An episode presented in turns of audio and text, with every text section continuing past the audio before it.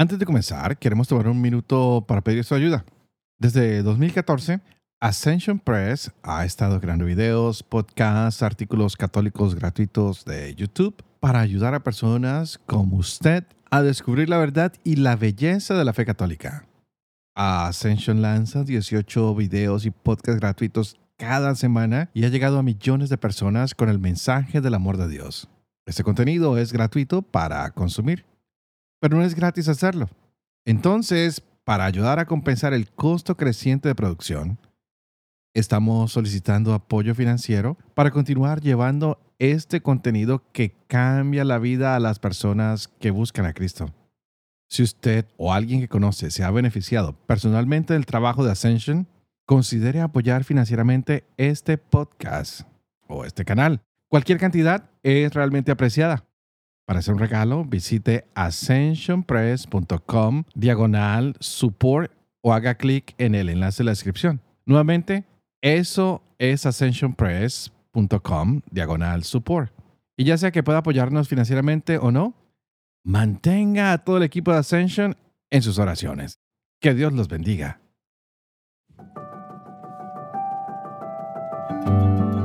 Hola, soy Fray Sergio Serrano y está escuchando el podcast La Biblia en un año, donde escuchamos la voz de Dios y vivimos la vida a través del lente de las Escrituras. El podcast de la Biblia es presentado por Ascension. Usando la cronología de la Biblia de Great Adventure, leeremos desde Génesis hasta Apocalipsis, descubriendo cómo se desarrolla la historia de salvación y cómo encajamos en esa historia hoy. ¡Wow! ¡Qué historia! Y hemos llegado al último periodo de esta historia bíblica, que es la era de la iglesia, como lo ha denominado Jeff Kevin, si lo pueden buscar en la Biblia de Great Adventure. Hay un gran resumen que nos habla que este es un periodo que se inicia alrededor del año 33 hasta nuestros días. Y este periodo va a comenzar con lo que es la ascensión de Jesús y después, pues la venida del Espíritu Santo en Pentecostés y la predicación de los apóstoles. Así que este libro, Los Hechos de los Apóstoles, que empezaremos a leer hoy, nos narrará lo que fue la difusión del cristianismo durante unos 30 años después de la resurrección de Jesús y que concluye con Pablo bajo arresto domiciliario en Roma, quien está predicando todavía con valentía ese evangelio que ha aprendido. Y esto es para todos los que quieran escucharlo. De aquí en adelante veremos que el resto del Nuevo Testamento, las cartas de Pablo, de Pedro, de Santiago, de Juan, de Judas, la carta a los Hebreos, el libro del Apocalipsis, lo único que están haciendo es añadir luz a las enseñanzas que la iglesia nos ha dado a través de los apóstoles. Por eso iniciamos con el libro Los Hechos de los Apóstoles, donde veremos a Jesús resucitado apareciéndose tanto a los apóstoles como a muchas otras personas de días después de la resurrección. Y les está diciendo, mire, esto es lo último que les quiero instruir porque me voy para el cielo y de aquí en adelante ustedes tienen que hacer las cosas. Yo les hablo del reino, ya tienen ustedes el don del Espíritu Santo, o bueno, ya lo van a recibir y ya, pues Jesús se va. Y de aquí en adelante veremos el que va a completar a los doce, la elección de Matías, quien va a sustituir a Judas el traidor. Y continuamos con estos doce apóstoles. Lo más lindo, llega el Espíritu Santo en el día de Pentecostés. Desciende sobre los discípulos y de aquí en adelante comienzan a hablar en otras lenguas y el Espíritu Santo les va permitiendo hacerlo. Y Pentecostés, que es una fiesta de peregrinación judía, y hay muchos allí que han venido y están regados por todo el imperio romano, y ahora los apóstoles salen, les hablan y cada uno los entiende en su propio idioma. ¡Wow! Definitivamente, esto nos va a recordar lo que fue la Torre Babel, cuando la gente se dispersó por la confusión de las lenguas, y lo vemos en Génesis 11. Ahora esa división que había entre seres humanos causada por el pecado, ahora es, superada por el Espíritu Santo que nos une. Y de aquí en adelante veremos los sermones de Pedro, veremos el bautismo de muchas personas, muchas sanaciones, muchas sorpresas que nos traen estos días. Así que vamos a iniciar hoy con Hechos capítulo 1. Tendremos la carta a los Romanos capítulo 1 y el libro de los Proverbios, capítulo 26, versos 24 al 26. Este es el día 322. Empecemos.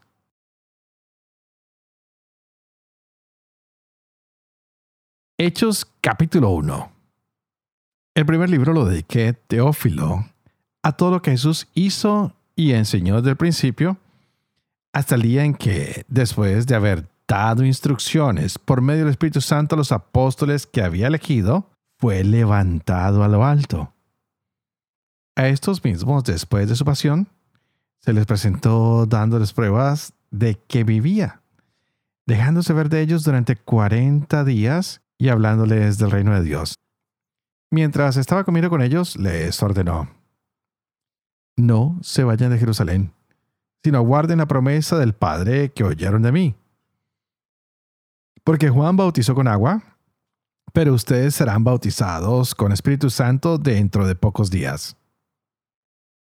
Ellos, en cambio, habiéndose reunido, le preguntaron, Señor, ¿es en este momento cuando le vas a restablecer el reino a Israel? Él les contestó, no es cosa suya conocer el tiempo y el momento que el Padre ha fijado con su propia autoridad. Al contrario, ustedes recibirán una fuerza cuando el Espíritu Santo venga sobre ustedes y de este modo serán mis testigos en Jerusalén, en toda Judea y Samaria y hasta los confines de la tierra. Y dicho esto, fue levantado en presencia de ellos y una nube lo ocultó a sus ojos. Como ellos estuvieran mirando fijamente al cielo, mientras él se iba, se les presentaron de pronto dos hombres vestidos de blanco que les dijeron, Galileos, ¿por qué permanecen mirando al cielo? Este Jesús, que de entre ustedes ha sido llevado al cielo, volverá así tal como lo han visto marchar al cielo. Entonces se volvieron a Jerusalén desde el monte llamado Los Olivos, que está próximo a Jerusalén, la distancia de un camino sabático. Y cuando llegaron, subieron al piso superior donde vivían Pedro y Juan, Santiago y Andrés, Felipe y Tomás, Bartolomé y Mateo, Santiago el de Alfeo, Simón el Celota y Judas de Santiago. Todos ellos perseveraban en la oración con un mismo espíritu, en compañía de algunas mujeres y de María, la Madre de Jesús, y de sus hermanos. Uno de aquellos días, Pedro, puesto en pie ante los hermanos, ya que el número de personas congregadas con el mismo propósito era de unas 120, les dijo, Hermanos, era preciso que se cumpliera la escritura en la que el Espíritu Santo, por boca de David, había anunciado ya acerca de Judas que fue guía de los que prendieron a Jesús, porque era uno de los nuestros y obtuvo un puesto en este ministerio.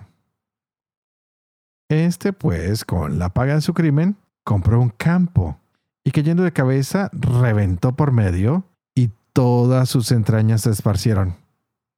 Y todos los habitantes de Jerusalén lo conocieron hasta el punto que llamaban aquel terreno, en su lengua, aquel dama, es decir, campo de sangre. Pues está escrito en el libro de los Salmos quede su morada desierta y no haya quien habite en ella. Y también que otro ocupe su cargo.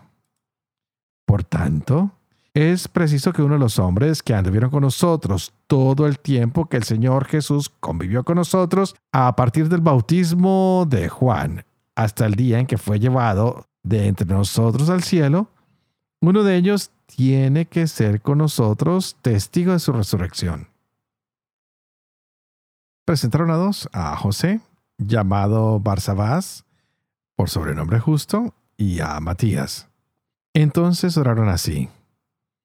Tú, Señor, que conoces el corazón de todos, muéstranos a cuál de estos dos has elegido para ocupar en el ministerio del apostolado el puesto del que Judas desertó para irse a su propio puesto.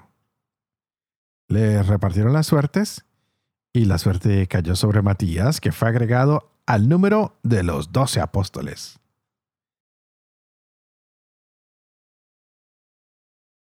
Romanos capítulo 1 Pablo, siervo de Cristo Jesús, apóstol por vocación, escogido para el Evangelio de Dios que ya había prometido por medio de sus profetas en las Escrituras Sagradas acerca de su Hijo, nacido del linaje de David según la carne, constituido Hijo de Dios con poder según el Espíritu de Santidad, por su resurrección entre los muertos, Jesucristo Señor nuestro. Por él hemos recibido la gracia del apostolado para obtener la obediencia y la fe a gloria de su nombre entre todos los gentiles, entre los cuales se cuentan también ustedes, llamados de Jesucristo. A todos los amados de Dios que están en Roma, santos por vocación, a ustedes gracia y paz de parte de Dios nuestro Padre y del Señor Jesucristo. Ante todo, doy gracias a mi Dios por medio de Jesucristo por todos ustedes, pues su fe es alabada en todo el mundo. Porque Dios, a quien doy culto en mi espíritu, predicando el Evangelio de su Hijo, me es testigo de cuán incesantemente me acuerdo de ustedes, rogándole siempre mis oraciones, si es de su voluntad, encuentre por fin algún día ocasión favorable de llegarme hasta ustedes pues han sido verlos a fin de comunicarles algún don espiritual que los fortalezca, o más bien, para sentir entre ustedes el mutuo consuelo de la común fe, la suya y la mía. Por eso no quiero que ignoren, hermanos, las muchas veces que me propuse ir a ustedes, pero hasta el presente me he visto impedido con la intención de recoger también entre ustedes algún fruto, al igual que entre los demás gentiles. Me debo a griegos y a bárbaros, a sabios y a ignorantes. De ahí mi ansia para llevarles el Evangelio también a ustedes, habitantes de Roma. Pues no me avergüenzo del Evangelio, que es fuerza de Dios para la salvación de todo el que cree, del judío primeramente y también del griego. Porque en él se revela la justicia de Dios de fe en fe, como dice la Escritura. El justo vivirá por la fe. En efecto, la ira de Dios se revela desde el cielo contra toda impiedad e injusticia de los hombres que aprisiona la verdad en la injusticia. Pues lo que de Dios se puede conocer está en ellos manifiesto. Dios se lo manifestó. Porque lo invisible de Dios, desde la creación del mundo, se deja ver a la inteligencia a través de sus obras, su poder eterno y su divinidad, de forma que son inexcusables. Porque habiendo conocido a Dios, no le glorificaron como a Dios, ni le dieron gracias. Antes bien se ofuscaron en sus razonamientos y su insensato corazón se entenebreció.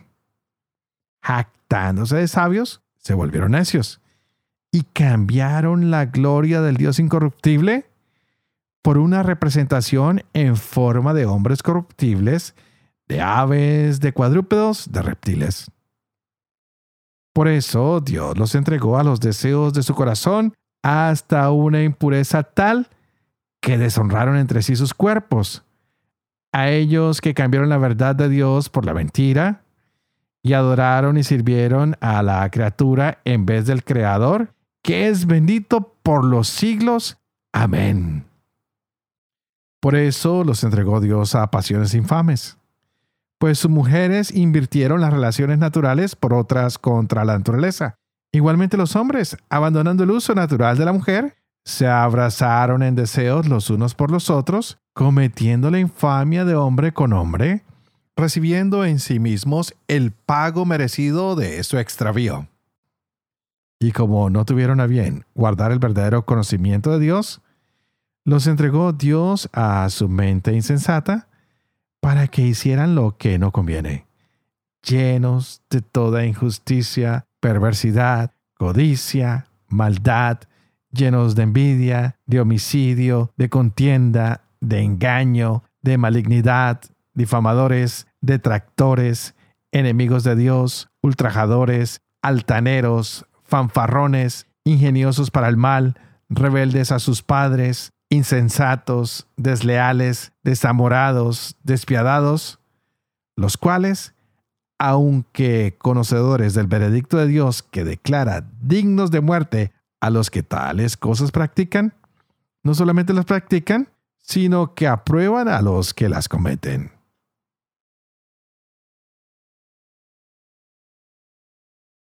Proverbios capítulo 26, versos 24 al 26. El que odia habla con disimulo, pero en su interior alberga falsedad. Aunque hablan de su voz, no te fíes, porque esconde en su mente siete maldiciones. Aunque oculte su odio con disimulo, su maldad se descubrirá en la asamblea. Padre de amor y misericordia, tú que haces elocuente la lengua de los niños, educa también la mía, e infunde en mis labios la gracia de tu bendición. Padre, Hijo y Espíritu Santo.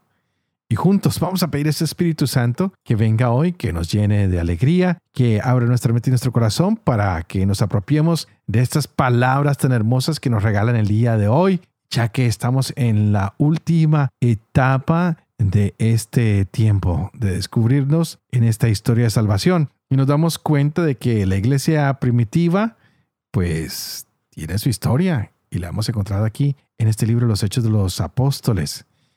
Y es la continuación del Evangelio de Lucas, lo hemos visto claramente, cómo este autor le sigue escribiendo a un hombre al cual podemos identificar con nombre propio y nos damos cuenta que también le hace un énfasis y le dice, de aquí en adelante vamos a ver todas las cosas que van a ocurrir después de la ascensión de Jesús y lo que Él va a seguir haciendo por medio de su Espíritu Santo y de su iglesia.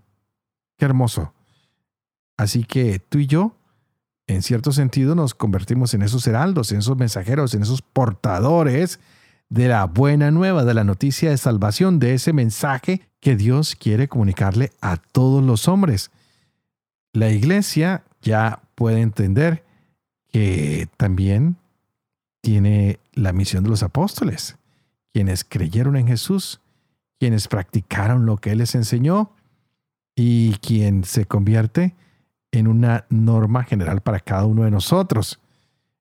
Vimos una introducción este día, como lo mencioné, de un hombre que es escribano y que nos pone en este tema central. Dice, mire, esto es después de la ascensión del Señor y hay que prepararse para la venida del Espíritu Santo. Y va haciendo un pequeño sumario de lo que fue el ministerio de Jesús durante esos 40 días después de su resurrección y de su ascensión y cómo promete él que va a regresar. Así que sus apóstoles tienen que estar en espera de este espíritu y nos damos cuenta también que se nombra a alguien para que ocupe el lugar que ha dejado Judas el traidor. ¡Wow! Así que Teófilo está muy bendecido porque a él se le han escrito estos dos libros que realmente eran uno y se han dividido, uno en la obra del Señor y otros en lo que ha pasado después de su resurrección, de su ascensión y con la venida del Espíritu Santo. Hermoso, ¿no? Qué lindo que hubiéramos podido nosotros también ser testigos oculares de este momento, pero bueno, Dios ha decidido que mejor conozcamos la verdad dos mil años después y parece que es más fácil creer ahora. No sé qué piensan ustedes. Jesús ha resucitado.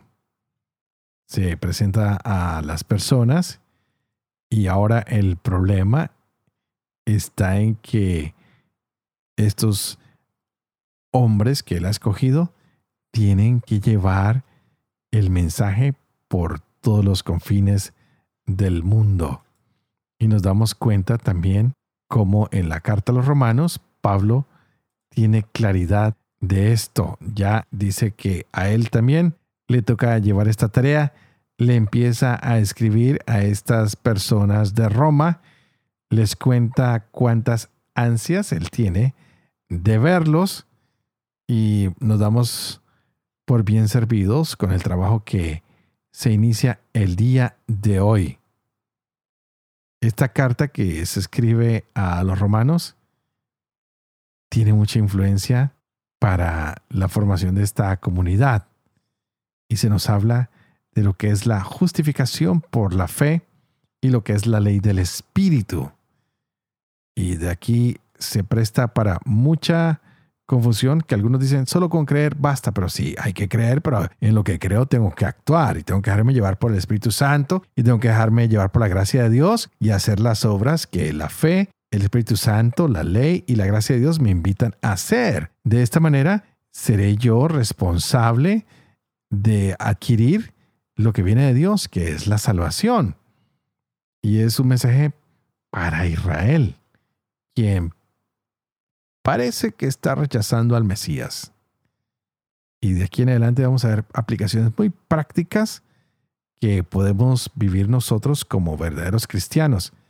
Es un texto bastante interesante porque Pablo empieza saludando de manera muy particular y les dice, mire, este es el propósito por el cual les mando esta carta. Y de aquí en adelante vamos a ver cómo Dios se va a revelar, cómo nosotros somos culpables de la necesidad de encontrarnos con este Dios maravilloso. Y Él nos ha dado una respuesta totalmente amorosa, pues nos habíamos dedicado a la idolatría, a construir imágenes que no eran de Dios y de esta manera nos volvimos idólatras, alejándonos de Dios. Tenemos que regresar a Él. Tenemos que entrar en un camino de aclarar en qué es lo que nosotros creemos. Tenemos que dejar la inmoralidad atrás, especialmente la perversión que se da con la sexualidad, que a veces se vuelve acciones inmorales. Y a veces muchos de estos actos eran resultado de idolatrías, de personas que querían servirle a otros dioses y que se van alejando de Yahvé, de Dios, de Jesús, de lo que el Señor nos ha mandado hacer y empezamos a cambiar la verdad de Dios por nuestros placeres, por nuestros apetitos y empezamos a honrar y a dar culto a las demás criaturas y se nos olvida el Creador. Que no permitamos que ninguna pasión nos lleve a difamar o a rechazar la fe. Que podamos cada día decir, Señor, estamos aquí para hacer tu voluntad. Somos hombres y mujeres que queremos hacer lo que tú deseas. Así que danos tu Espíritu Santo, danos tu gracia, danos tu luz para que podamos caminar con gran alegría. Y bueno, no quiero extenderme mucho el día de hoy porque son dos capítulos, este y el que estoy compartiendo con el padre Dempsey, que nos llena de gran enseñanza y sabiduría este padre Dempsey. Los invito a que lo escuchen en cada uno de sus podcasts. Hoy son dos. Mañana continuaremos con el día 323. Ya me extenderé un poquito más. Y continuaremos con las lecturas de los Hechos de los Apóstoles, de la Carta a los Romanos, un poco más extensos estos capítulos. Tendremos unas explicaciones más largas, pero por favor, por favor, por favor, no se pierdan la introducción que hacemos con el padre Dempsey. Y antes de despedirme, no se les olvide que estoy orando por cada uno de ustedes, que ese Espíritu Santo que se derramó sobre estos apóstoles, también se derrame sobre cada uno de nosotros. Por favor, oren por mí, para que termine con fidelidad este ministerio de la Biblia en un año que se me ha confiado, para que pueda vivir con fe todo esto que leo y que comparto con ustedes, para que pueda enseñar siempre la verdad y sobre todo, para que pueda cumplir lo que he enseñado. Y que la bendición de operoso, que es Padre, Hijo y Espíritu Santo, descienda sobre cada uno de ustedes y los acompañe siempre. Que Dios los bendiga.